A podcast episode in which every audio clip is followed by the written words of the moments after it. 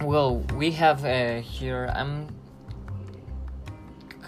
kind of disagree with the idea that countries should no longer be allowing to sell sugary drinks such as Coca-Cola and Pepsi.